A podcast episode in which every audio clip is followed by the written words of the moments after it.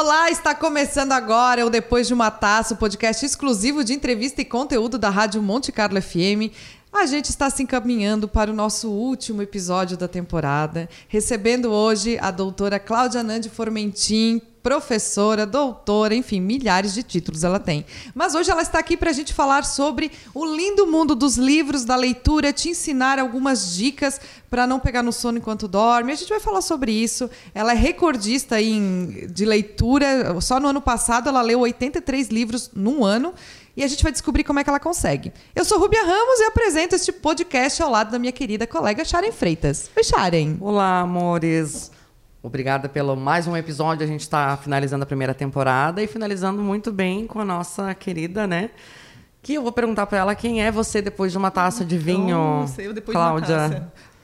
Posso Vamos. responder já? Primeiro, claro, quiser, quiser começar com o teu extenso currículo, vai ser lindo.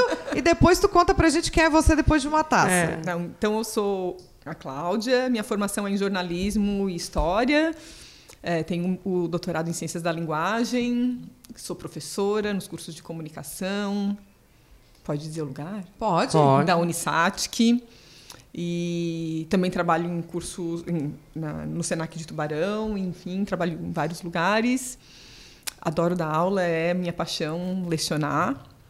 Quem sou eu depois de uma taça, né, gente? Eu começo a dar uma Que fica pensando no próximo livro que vai ler. Talvez. aí começa assim a juntar os livros. Sabe quando a gente começa a juntar personagem, imaginar os personagens juntos? Isso acontece. E tu fica gargalhante? Eu, eu fico gargalhante. É mais fácil de dar uma gargalhada bem gargalhada, assim. Gargalhada bem gargalhada, sabe?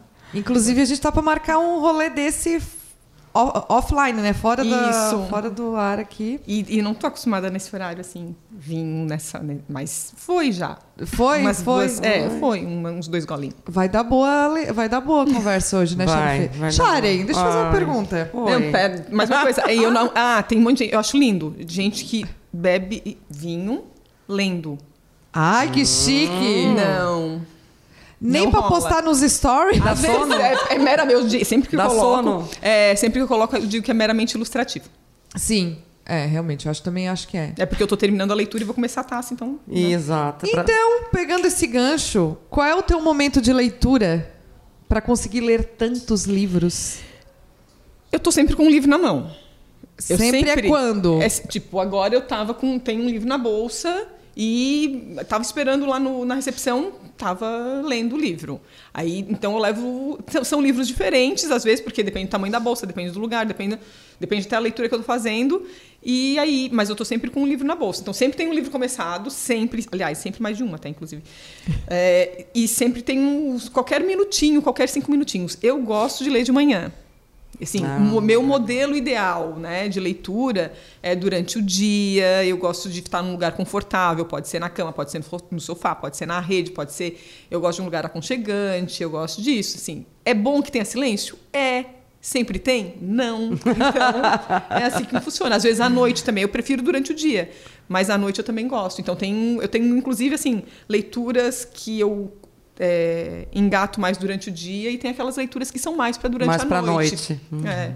Nossa, tem até uma seleção, então. Tem. Mas, por exemplo, acordou, tu já tem no teu planejamento diário um tempinho de manhã para uma leitura mais, mais tempo? Uhum, uns 20, 30 minutos, pelo menos, para essa leitura. Nem sempre é logo que eu acordo, mas eu sempre tenho reservado. Nem sempre, também assim, nem sempre dá, porque depende muito da rotina daquele dia, porque às vezes a gente tem um plano e o plano sai um pouquinho do lugar mas eu sempre tenho, tento dedicar. No meu, no meu planner, na minha agenda, todos os dias eu faço, né, eu tenho planejamento da semana inteira e em todos os dias tem ler. É tipo um compromisso. Isso que é assim. bom, tu, todo dia tu lê pelo menos 10 páginas de um livro simbólico, isso. né? Para uhum. começar a te adaptar uhum. a leitura a ser mais rotina, é, né? Virar isso mais é o rotina. meu mínimo. Eu sempre coloco assim, eu tenho que ler 10 páginas hoje. Então pode, pode ser que sejam as 10 páginas de manhã, pode ser que sejam 10 páginas ao longo do dia, pode ser que sejam 10 páginas só de noite, mas eu sempre tenho essa média. Ah, então tu começou é uma tu começou. Essa seria uma primeira dica? Essa seria uma primeira Começa dica. colocando Dez essa páginas meta. por dia. É, um número de páginas, né? Claro, às vezes as pessoas dizem assim, mas 10 páginas é muito.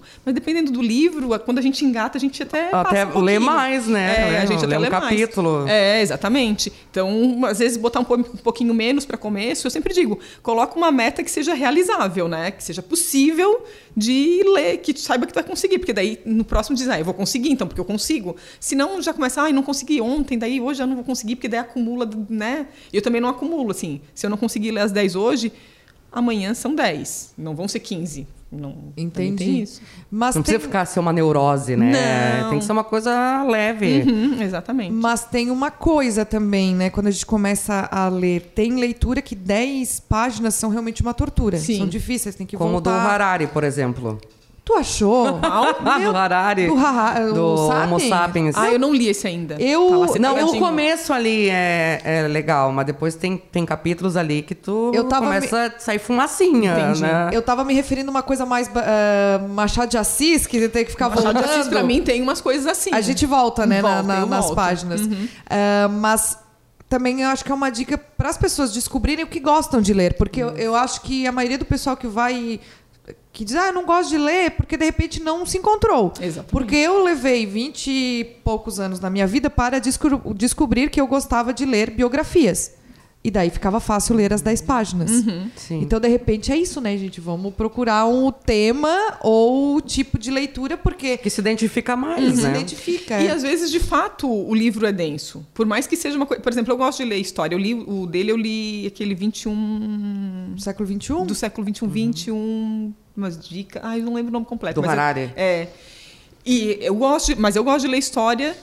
Eu gosto de ler coisas assim que contextualizem e que analisem o momento atual, mas era um livro que eu tinha dificuldade, que ler um capítulo Eu era também. difícil, porque era pesado.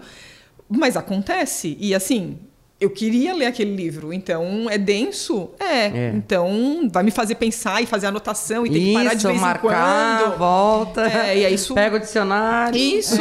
E às Né? vezes tem livro que, mesmo, de mesmo na literatura de ficção, isso acontece com muita frequência, porque são livros tipo Machado de Assis. A gente tem que voltar, porque tem uma descrição diferente, de um período diferente. Então Uma a gente época tem que. diferente. Uma época diferente, né? De um lugar diferente, dependendo do, do livro, que é de um lugar diferente que a gente não conhece. E às vezes a temática é pesada. Por exemplo, Helena Ferrante, que é uma autora que eu amo de paixão. Eu adoro Helena Ferrante.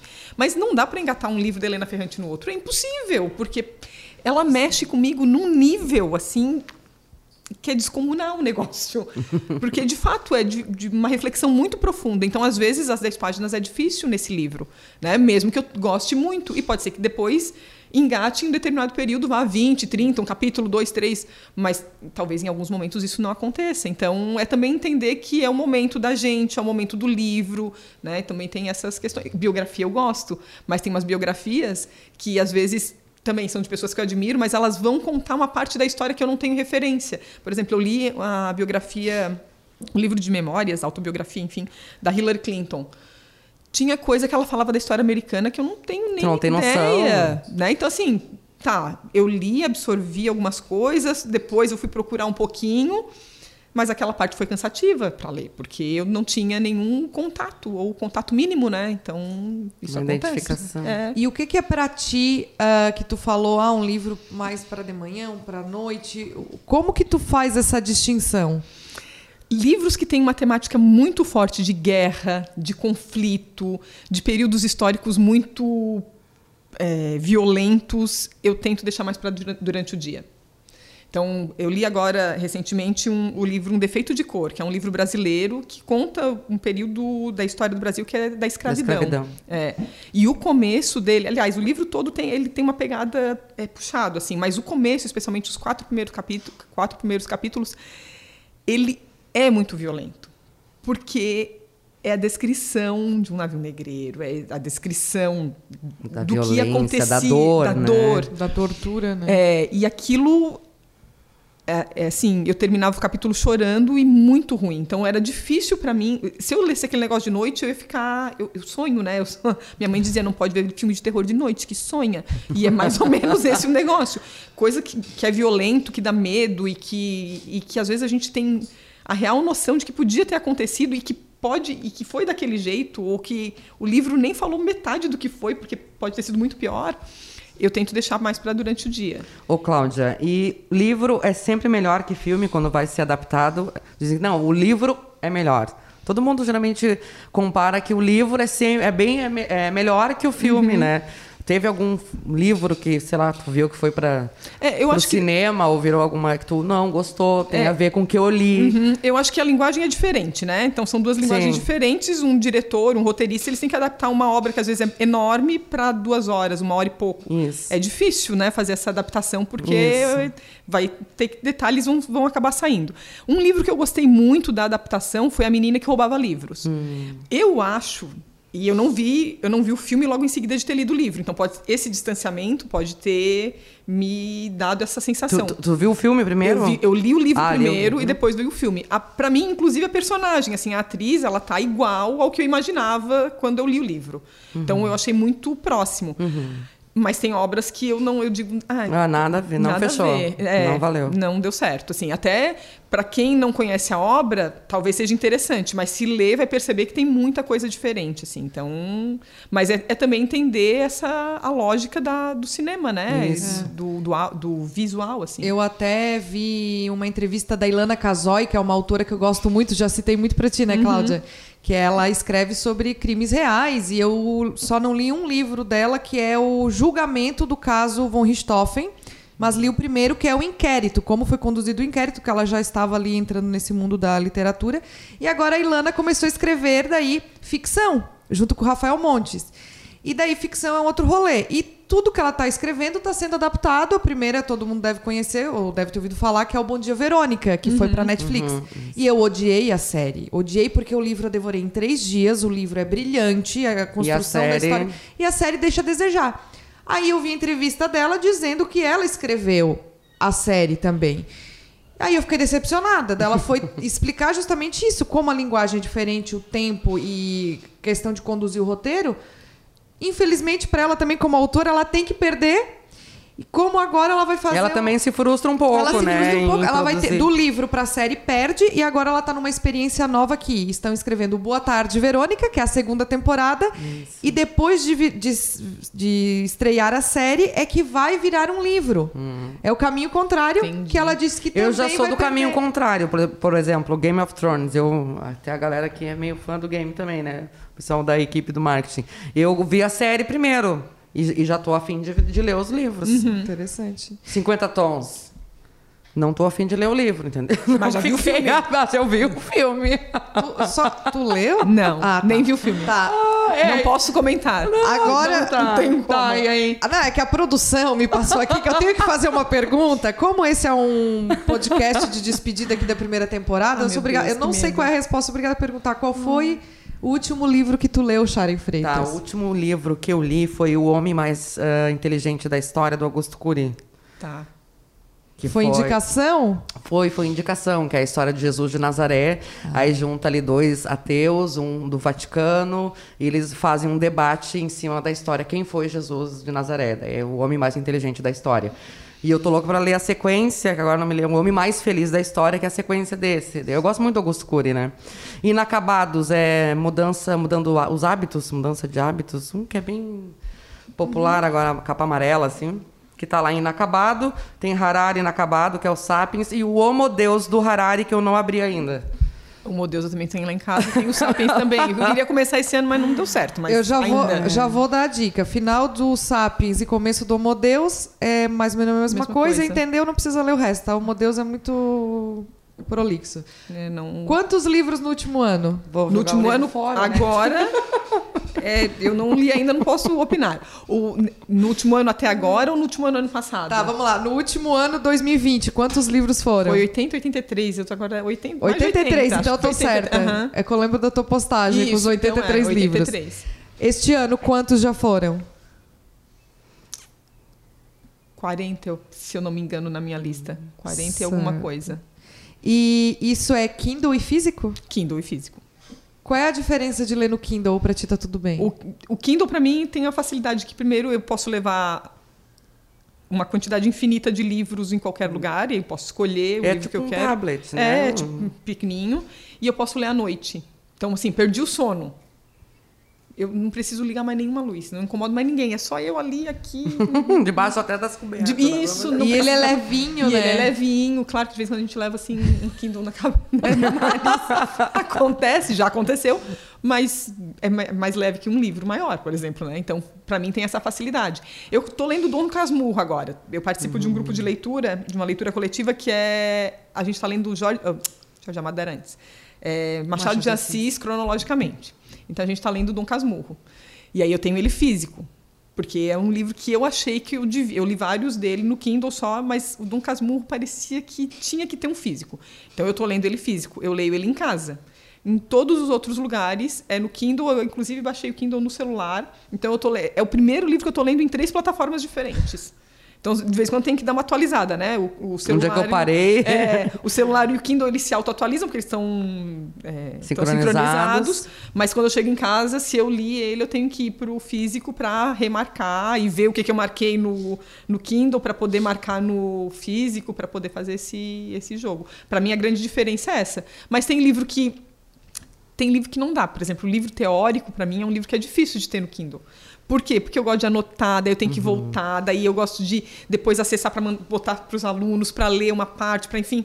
Então eu tenho que ter anotado, já comecei, tem um livro. Anota no livro mesmo, ali Eu na página mesmo. tu já Quando é faz a- meu, uhum, anoto. Quando é meu. Quando é meu, é só para deixar bem claro que, isso, que eu- quando eu pego emprestado eu não faço isso. Ah. Mas quando é meu, eu anoto na página, eu Não risco. tem pena de riscar, de usar a lombada do livro para Não, marcar a página. falei- É, falei que virar a orelhinha Beatriz. e a orelha que vira, é, ela fez um É. story e a Bia ficou. É, eu falei pra Beatriz, eu, eu uso, assim, a orelha do livro, mas claro, a hora que eu achar um marcador de texto, eu coloco o marcador do livro, né? Mas se não tem. Não vai fazer mal, né? Não vai fazer mal. Dobrar a orelhinha, Porque, né, assim, né, especialmente Rubiana? livros maiores, né? Livros maiores, quando a gente chega, chega num determinado ponto que fica ruim a orelha, ela própria não consegue mais marcar, né? Por mais que a gente coloque, né, coloque a outra, mas é difícil. Então, tento não fazer. Tem vários marcadores, adoro marcador.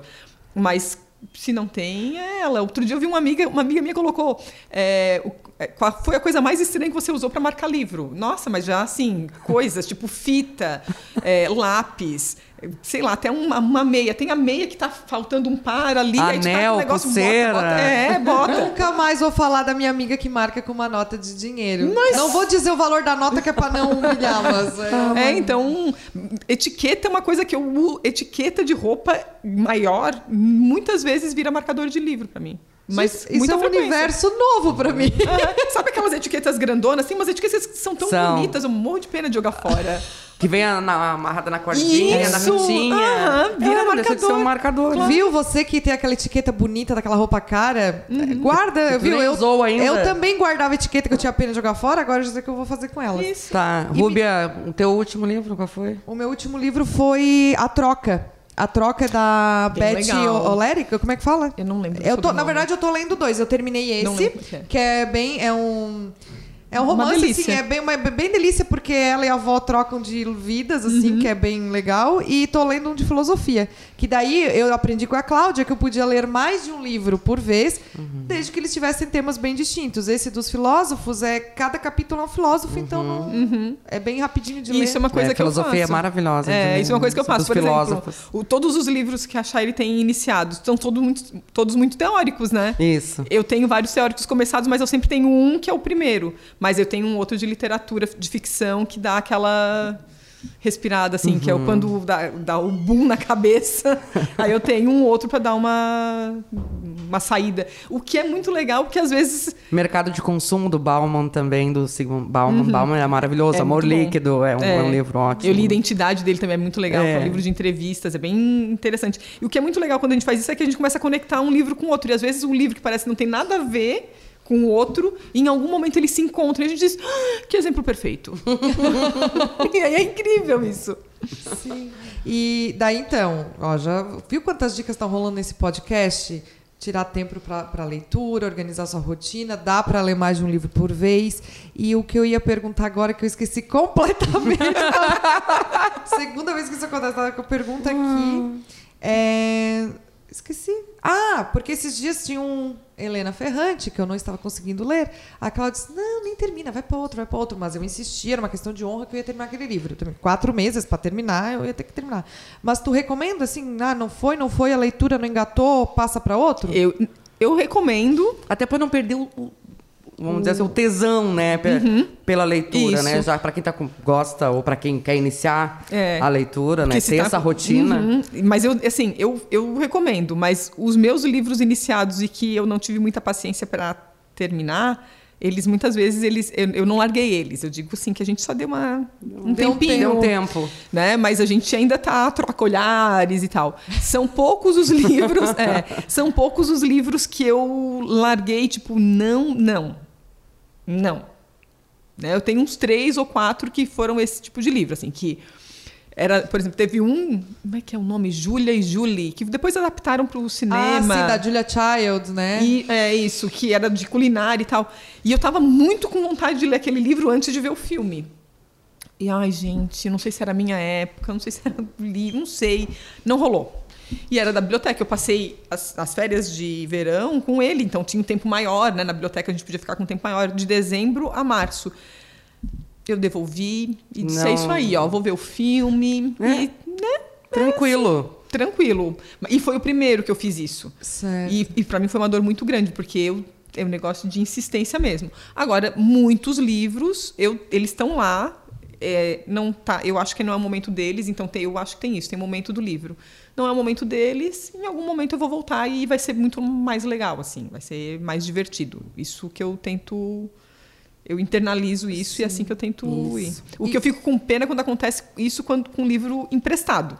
Porque daí eu vou ficar mais tempo, aí eu já começo já agonia, me, é, né? já, já, começo no meio do, do, livro, já começo me desculpando com a pessoa que me emprestou o livro. Você vai, vou demorar um pouquinho demorar mais. Um pouquinho. Né? E tu, além de ter uma leitura para ti própria, tu tem a leitura com os meninos, com os teus filhos.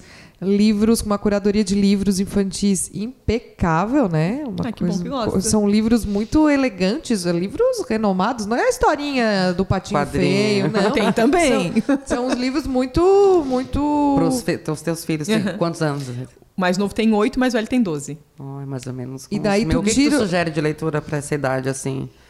Daí vai depender, gente. Tem, porque assim, tem vários autores, inclusive, é bem legal isso porque eu comecei a encontrar autores que eu gosto que escreveram para crianças. E isso é muito divertido, porque daí a gente vê uma outra linguagem, né? Então, por exemplo, uma outra li... forma de escrever, isso, de encantar, né? Isso. E aí já vão entendendo a linguagem do autor desde cedo, né? Então tem, por exemplo, tem dois livros do Saramago que são livros infantis e são muito lindos, assim. Um fala sobre um, é uma, um livro de memórias do Saramago, uma história que ele conta da infância dele quando ele foi pescar com a avó na casa da avó, e aí ele encontrou um peixe enorme, ele achou que era um monstro, e aí tem toda a confusão a e a imaginação dele. É. Então, pros, os dois já leram esse livro. É claro que o de 12 anos agora já está com uns livros maiores, tem uma densidade um pouco maior, tem coisa que ele lê, por exemplo, tinha um do Gabriel Garcia Marques, tem dois, na verdade, do Gabriel Garcia Marques, que tá, eu não lembro o nome, que está lá marcado como literatura infanto-juvenil. Mas assim, tem tem alguns trechos que são um pouquinho mais pesados. Os dois leram. Tem um que os dois leram. O mais novo, ele não entendeu direito, mas ele entendeu o contexto da história e para ele é isso que importa, né? Então, Absorveu então, e está tudo é, certo. Então tudo bem. E também não me perguntou o que queria dizer aquilo. Se me perguntasse, eu respondia. Agora o mais velho já quis saber o que, que era exatamente aquilo. É, não, não entendeu alguns. Ficou difícil para ele entender mesmo, porque ele não porque alguns termos. É, né? alguns termos, porque tinha uma linguagem um pouquinho maior. E aí a gente leu junto. Aí eu li com ele, a gente conversou né? Ele leu pela segunda vez, a gente conversou depois sobre o livro, e aí é isso. Esclareceu e tá é, Eu também gosto das adaptações, às vezes, de, de, dependendo da adaptação, é muito legal. Mas ele agora está lendo Os Três Mosqueteiros, que eu estou lendo também Os Três ah. Mosqueteiros. Que delícia que é, meu gente. Mas é daí, é divertidíssimo é, ler Os Três Mosqueteiros. Isso com os meninos. É Cada um lê um pouco, vocês leem em voz alta. Como é que é a dinâmica dessa leitura? Então, daí depende. Quando eles eram muito pequenininhos, eu lia, né? E eu até digo que eu não é como se eu, não, eu nunca anotei os livros que eu li para eles, porque para mim não era eu que estava lendo, eram eles que estavam lendo. E agora, daí vai depender do livro. Harry Potter eu tô lendo com o mais novo. Ah. É, e aí a gente lê junto. Então, depende do dia, se ele está mais cansado, ele pede para que eu leia para ele. E aí a gente lê, e ele, a gente meio que divide, né? Eu leio duas, três Ah, páginas, ele lê Potter é uma, fantástico. né? Mas tudo bem, ele lê, a gente lê em voz alta. Ou às vezes a gente lê em silêncio, a gente diz, não, hoje a gente vai ler em silêncio. Então aí a gente lê, termina um capítulo, conversa. O mais velho, ele agora já está me indicando alguns livros, né? Porque eu escolhi pelo, pela sinopse e tal, e aí ele leu, e ele disse, tu tem que ler. que bonitinho. E aí eu vou lá e leio, e aí a gente conversa sobre o livro. Ou a gente pega algumas adaptações parecidas com essa, que, né? Tipo, os, os Três Mosqueteiros. E aí a gente vai conversando sobre o livro. Ele, por exemplo, ainda não entendeu porque que são três mosqueteiros, mas são quatro pessoas. e aí eu já entendi no meu livro. Então a gente já começa né, a ter uma interação aí. E às vezes eu leio com. uma- Tem um livro que a gente lê em voz alta, os três, por exemplo. E aí cada um lê uma parte. Isso vai depender muito do livro, legal depende de essa um monte. dinâmica, né? É, depende muito do livro, depende muito é, se vai servir para os dois, né? Então tem uma série de coisas aí que, Que e- tem que considerar. que tem que considerar. É. E também a maturidade da criança, não é só a idade que está descrita no livro, porque os pais conseguem perceber né, o quanto a criança pode evoluir naquele livro, ou quanto ela pode alcançar naquele livro.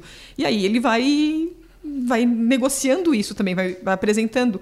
Eu nunca, eu vou dizer que nunca segui muito aquele negócio das idades recomendadas pelos, porque eu sempre comprei, gostei do livro, é de um autor que eu gosto, né? então já vou comprando, já vou apresentando. Tento ler uma vez, não consegui porque por algum motivo não deu certo, não gostou, enfim, dá um tempinho, porque é isso, o livro tem o tempo dele, tem o momento em que ele vai querer.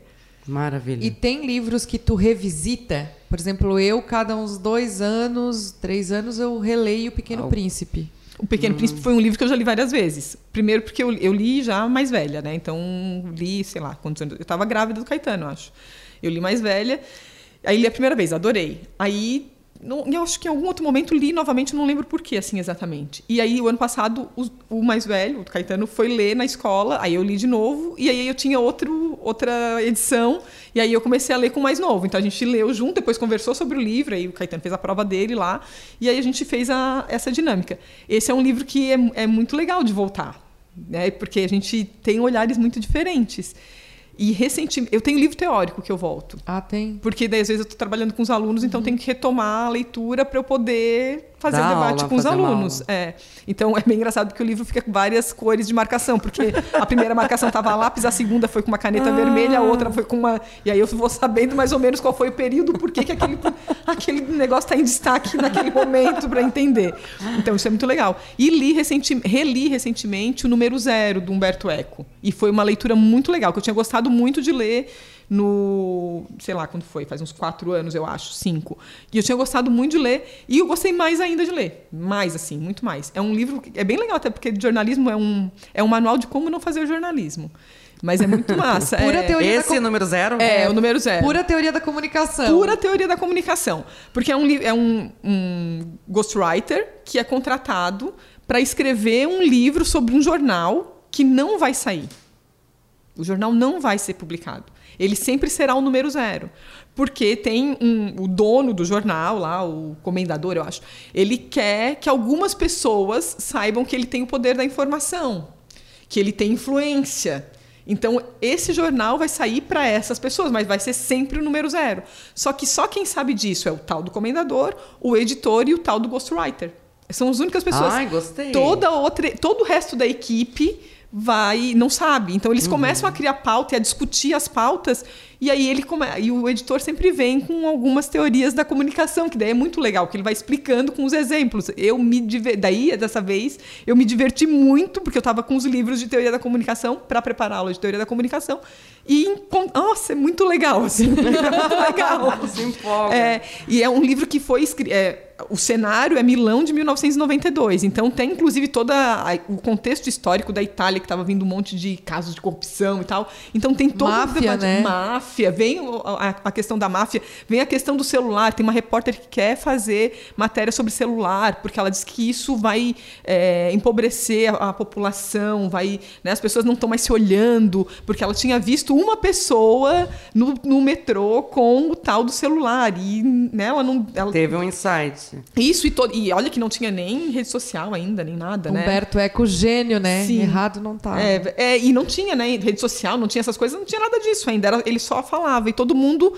Ela disse assim, e todo mundo estava escutando a conversa dele, mas só estava escutando a parte dele. Isso é um fenômeno. E aí o cara disse: não, isso aí vai passar. isso aí vai acabar. Esse negócio não vai pegar. O celular não vai dar certo. E aí a gente olha, meu Deus do céu, quantas vezes, né? E isso é bem legal. E olha quanto que mudou e hoje Meu nós Deus estamos no céu. celular, estamos no computador através de YouTube, Spotify, no Instagram. Aproveita, segue a gente no arroba Rádio Monte Carlo FM. Procure a gente lá no Spotify. Depois... Procure, ah, procure também os outros podcasts disponíveis lá no arroba Rádio Monte Carlo FM, né? Exato. Fechamos a primeira temporada, mas vem mais coisa boa por aí. A Monte Carlo vai estar sempre disposta a atender a nossa audiência e a você que nos acompanha no Dial pela 107.9 Tubarão, 90.3 Criciúma e também nas plataformas digitais. Cláudia, foi um prazer. Rúbia, um prazer enorme. Viu como a Cláudia animada e entusiasmada? Não foi uma conversa deliciosa? Maravilhosa. Seja bem-vinda novamente aqui nos estúdios da Monte Carlo pra gente gravar mais conteúdo e tu dar mais dicas de livros pra nós. Ah, é só chamar. Vamos brindar. Salute, Saúde e boas boas leituras.